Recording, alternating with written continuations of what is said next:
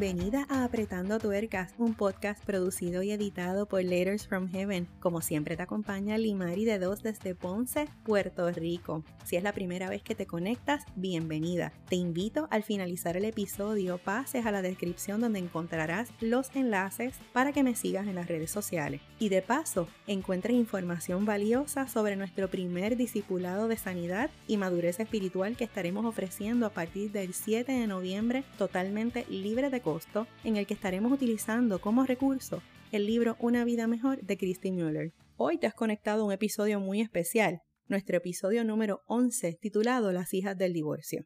Muchas de las que hemos crecido en hogares disfuncionales y separados luego de un divorcio, crecemos con una gran variedad de sentimientos de vacío, de orfandad, de rechazo, de abandono y un sinnúmero de sentimientos y emociones que drena el corazón de una hija convirtiéndolo en uno sediento y hambriento.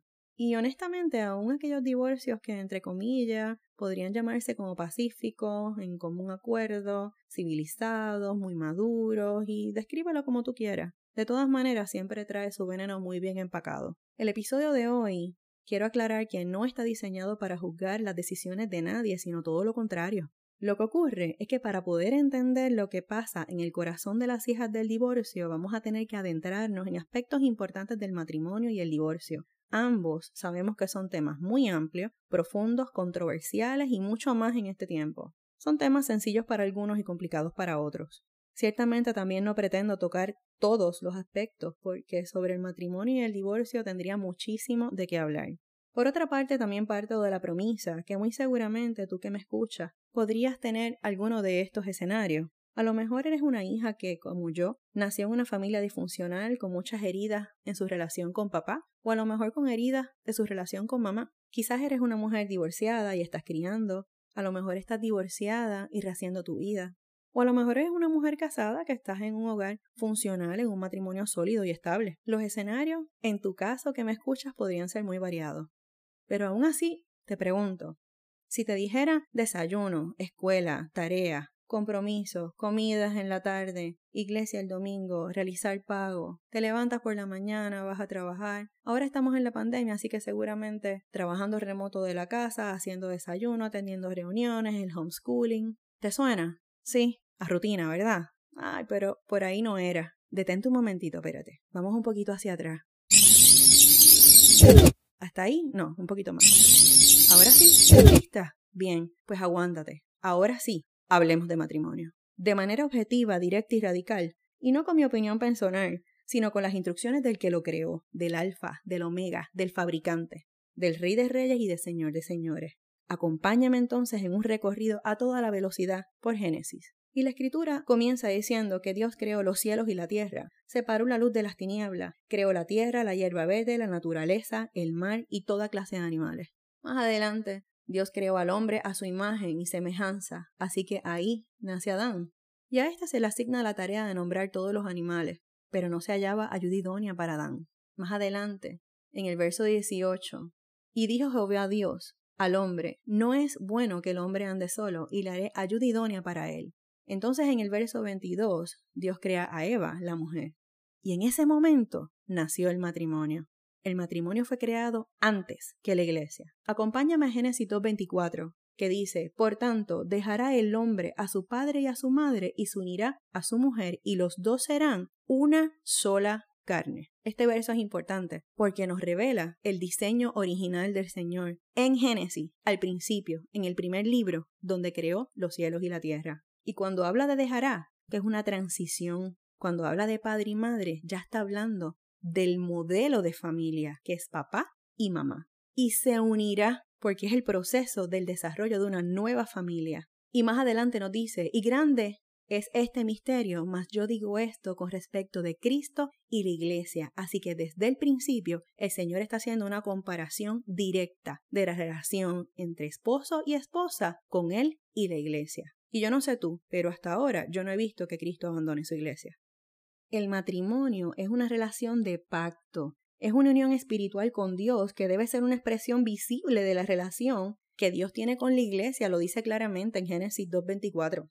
Pero quiero llevarte ahora a Efesios 5, 25 que dice, Maridos, amad a vuestras mujeres, así como Cristo amó a la iglesia y se entregó a sí mismo por ella, para santificarla, habiéndola purificado en el lavamiento del agua por la palabra, a fin de presentársela a sí mismo una iglesia gloriosa, que no tuviese mancha, ni arruga, ni cosa semejante, sino que fuere santa y sin mancha. Así que también los maridos deben amar a sus mujeres como a sus mismos cuerpos. El que ama a su mujer, a sí mismo se ama, porque nadie aborreció jamás su propia carne, sino que la sustenta y la cuida, como también Cristo a la iglesia. ¿Más claro? No creo. Mira, cuando se entra en una relación de pacto, en el matrimonio, el pacto es un compromiso, es una promesa permanente, es muerte a la vida independiente. La vida individual ya deja de ser una prioridad. Tengamos presente y no se nos olvide, como mencioné ahorita, que Dios es un Dios de pacto y solo la cobertura de la sangre de Cristo y bendición. Solo bajo el pacto matrimonial nuestra relación se convierte en una trina donde Dios es el mismo centro. El matrimonio fue creado para reflejar la gloria de Dios. El matrimonio no es una relación de dos, es una relación de tres, y ese tercero se compone entre esposo, esposa y Dios. Porque al final del día, el amor no es quien sostiene el matrimonio, lo sostiene Dios. Porque la palabra dice que engañoso es el corazón más que todas las cosas y perverso. Y en la vida ocurren situaciones en las cuales hay momentos que tú puedes sentir que ya no amas a tu pareja, y lo digo por experiencia propia. Pero el que sostiene el matrimonio es el que hace todas las cosas nuevas, porque su palabra dice que el amor nunca deja de ser. Mira, el matrimonio es un ministerio, y para estar en un ministerio hay que tener llamado. Hay una palabra que no puedo dejar fuera y me refiero a Eclesiastes 4:12 que dice, y si alguno prevaleciere contra uno, dos les resistirán, y cordón de tres dobleces no se rompe fácilmente. Esa palabra me toca bien cerca de mi corazón, porque en esta palabra está hablando de la Trinidad nuevamente del matrimonio. Cuando habla de tres dobleces, está hablando del hombre, de la mujer y de Dios. Si ustedes se fijan en una soga, la soga tiene tres dobleces, pero si les remueves uno, dejas un hueco abierto. Entonces, cuando ese tercer elemento que es fundamental, que es Dios en la relación matrimonial, entonces es dejar un hueco abierto y una puerta abierta a que entren un sinnúmero de cosas dentro de la relación de pacto y llegan un montón de enemigos cargados con un gran equipaje. Y estoy hablando de que cuando ese tercer cordón se deja fuera y se remueve de la ecuación, entonces llega la soberbia, la superioridad, la altivez, la falta de humildad, el orgullo, el egoísmo, el individualismo y todo este tipo de actitudes trae un montón de cosas. Ahí entonces es que llegan los adulterios, así es que llegan los secretos, así es que llegan las conversaciones con quien no tienes que estar hablando, el tiempo de más en el Internet, tomándote un, entre comillas, tiempo para irte por ahí solo con las amistades, donde se abre la posibilidad para un montón de cosas.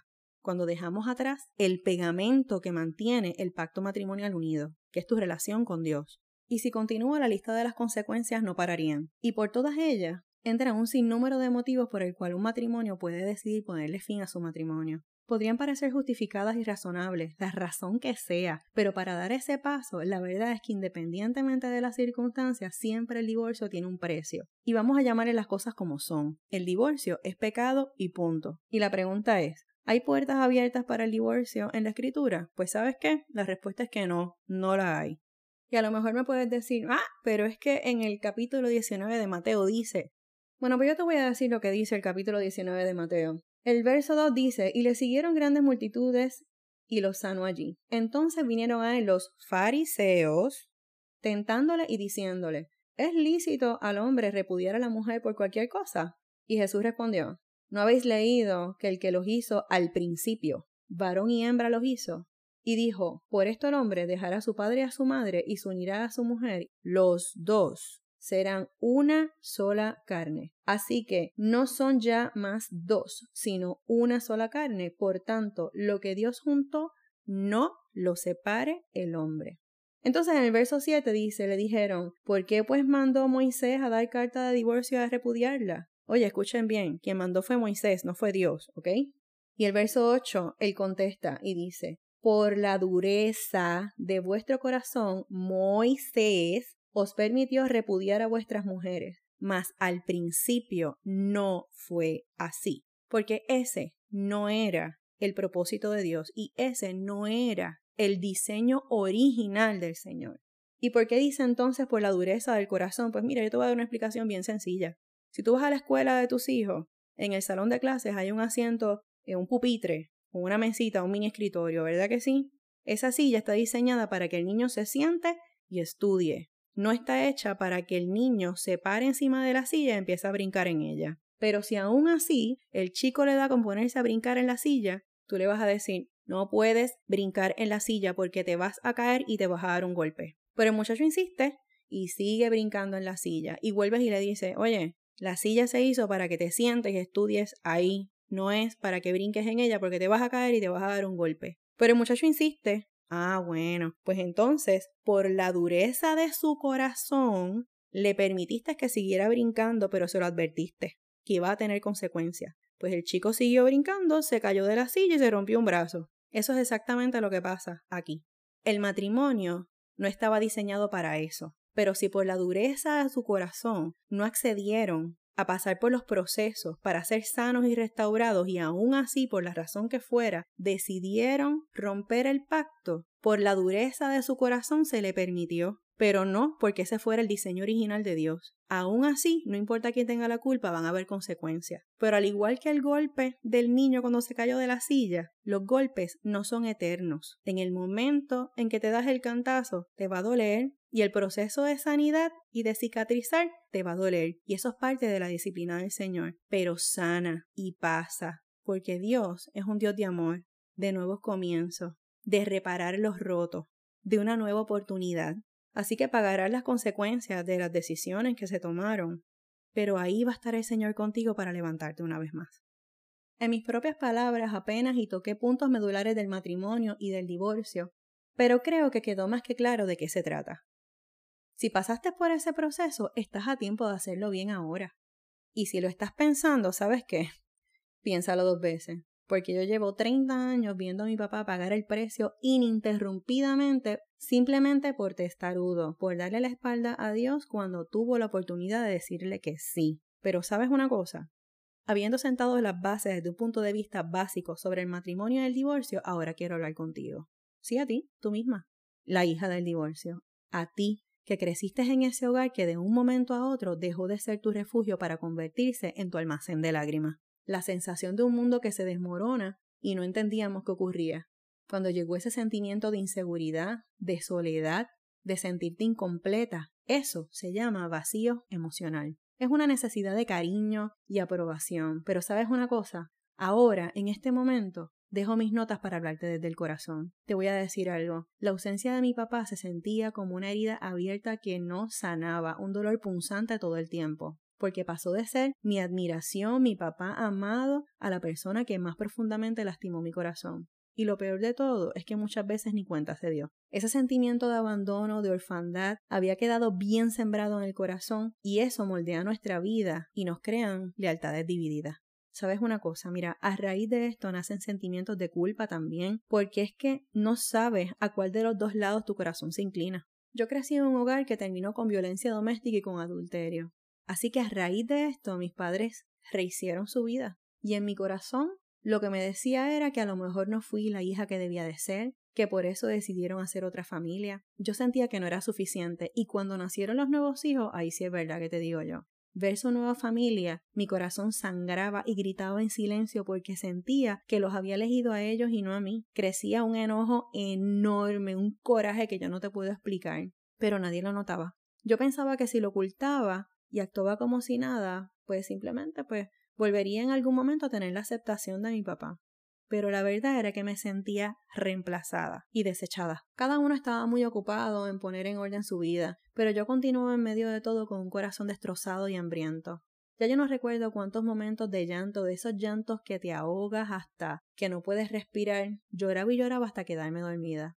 Como lo veía tan feliz con su nueva familia, y yo realmente sin saber cuál era mi lugar, unos fines de semana con uno, otro fin de semana con otro, Así que me sentía como un objeto de propiedad dividida. Pero era un dolor muy profundo y muy grande porque no estaba cuando me enfermé, no estaba en mis cumpleaños, en mis juegos de voleibol. Yo no, o sea, él no estaba cuando yo necesitaba a un papá. cuando yo necesitaba afirmación en mi corazón, cuando yo necesitaba esa conversación especial que debe tener un padre con una hija. Él estuvo presente intermitentemente, pero totalmente ausente emocionalmente. El detalle con esto es que llegamos a la adultez con un sinnúmero de asuntos sin resolver. Al haber pasado tanto tiempo pensamos que esas cosas con el tiempo se olvidan o el nivel de dolor baja, pero lo vemos reflejado en nuestras relaciones adultas de una manera muy especial y voy a tocar algunos puntos. Casi siempre las hijas del divorcio asumen responsabilidades a muy temprana edad y eso fue lo que me pasó a mí. A mí prácticamente me tocó gran parte de la crianza de mis hermanos a los que amo con todo mi corazón. Pero esta situación provoca que nos saltemos etapas y no desarrollamos bien el aspecto de nuestra identidad, de saber quiénes somos nosotros, de ese proceso de descubrirnos. Y ciertamente entonces crecemos con una idea muy equivocada de nuestro valor. Pero la verdad es que somos tan importantes para el Señor que todos esos sentimientos sembrados son pura mentira del enemigo. El Señor nos dice en Efesios 1:4, según nos escogió Él antes de la fundación del mundo para que fuésemos santos y sin mancha delante de Él, en amor, habiéndonos predestinado para ser adoptados hijos suyos por medio de Jesucristo, según el puro afecto de su voluntad. Otro punto importante es el control. Así que muchas de nosotras nos convertimos en controladoras profesionales, controladoras de todo nuestro tiempo, controladoras de las rutinas, del matrimonio, del noviazgo, como sea el estatus de la relación que tú tengas en este momento, rígidas, inflexibles. ¿Y por qué pasa esto? Porque si tenemos el control de todo, entonces evitamos que algo malo suceda y de paso evitamos sentir nuestros propios sentimientos porque los sentimientos de dolor los obviamos y tratamos de mantenernos lo más lejos posible. Pero sobre el control, el Señor nos dice en Isaías 41:4, yo soy el único Dios y mantengo bajo control todo lo que pasa en este mundo. He existido desde el principio y existiré hasta el final, así que confía y depende. Otro punto importante es que las hijas del divorcio se convierten en las mensajeras de los papás. Dile a tu mamá que, dile a tu papá que enseñan a manipular.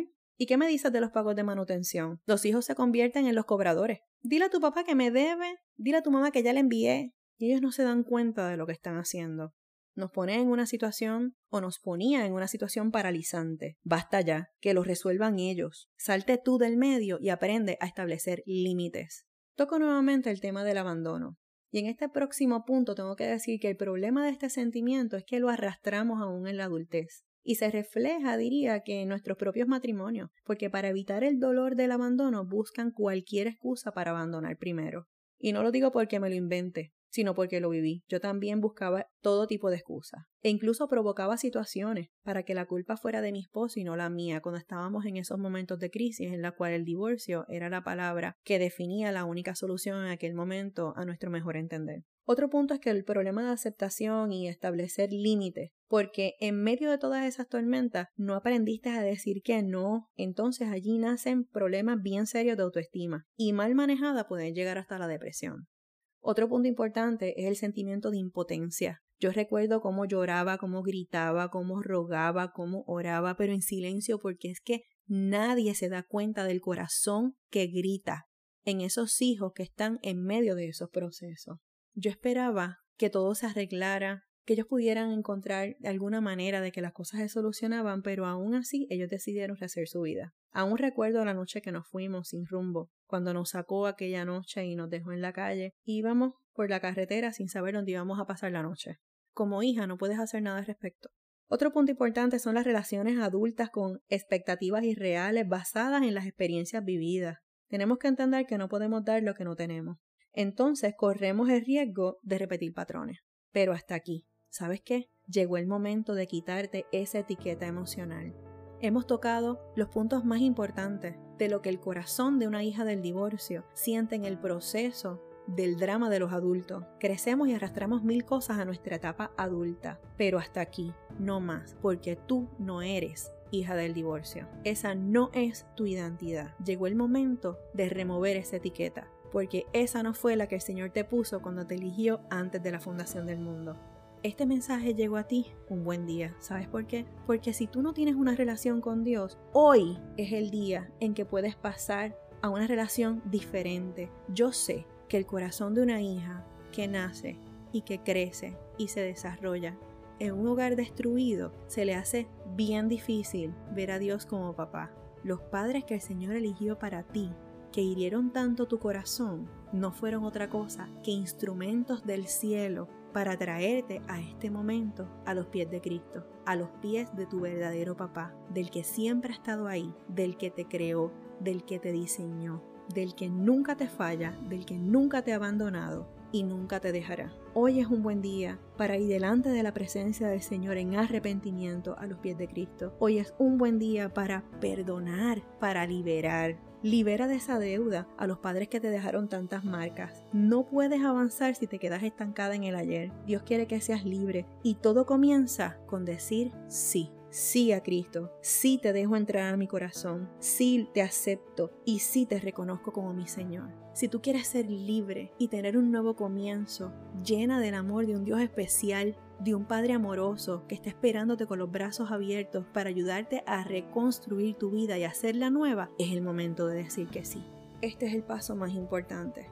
Dice la palabra en Romanos 19 que si confiesas con tu boca que Jesús es el Señor y crees en tu corazón que Dios lo levantó de entre los muertos, será salvo. Dios no nos promete una vida perfecta, porque nos dice en su palabra que vamos a tener aflicción, pero sí nos promete que no nos va a dejar. Vamos a cometer errores, somos humanas, pero la palabra dice que si alguno de mis hijos cae, abogado tenemos en Cristo que nos fortalece. Entiende que eres redimida, que eres valiosa, comprada a precio de sangre, que Cristo pagó por ti en la cruz del Calvario hay tres cosas importantes que el Señor quiere que siembres en tu corazón hoy. Que te amó primero, que su amor por ti es incondicional y que lo dio todo por ti. Ahí te lo dejo, amiga. Ahora es tu decisión. Si este episodio fue de bendición para tu vida, compártelo se dé bendición para otros y sé parte de este proyecto evangelístico. Como siempre te espero un episodio muy especial todos los viernes. Hasta la semana que viene. Bye.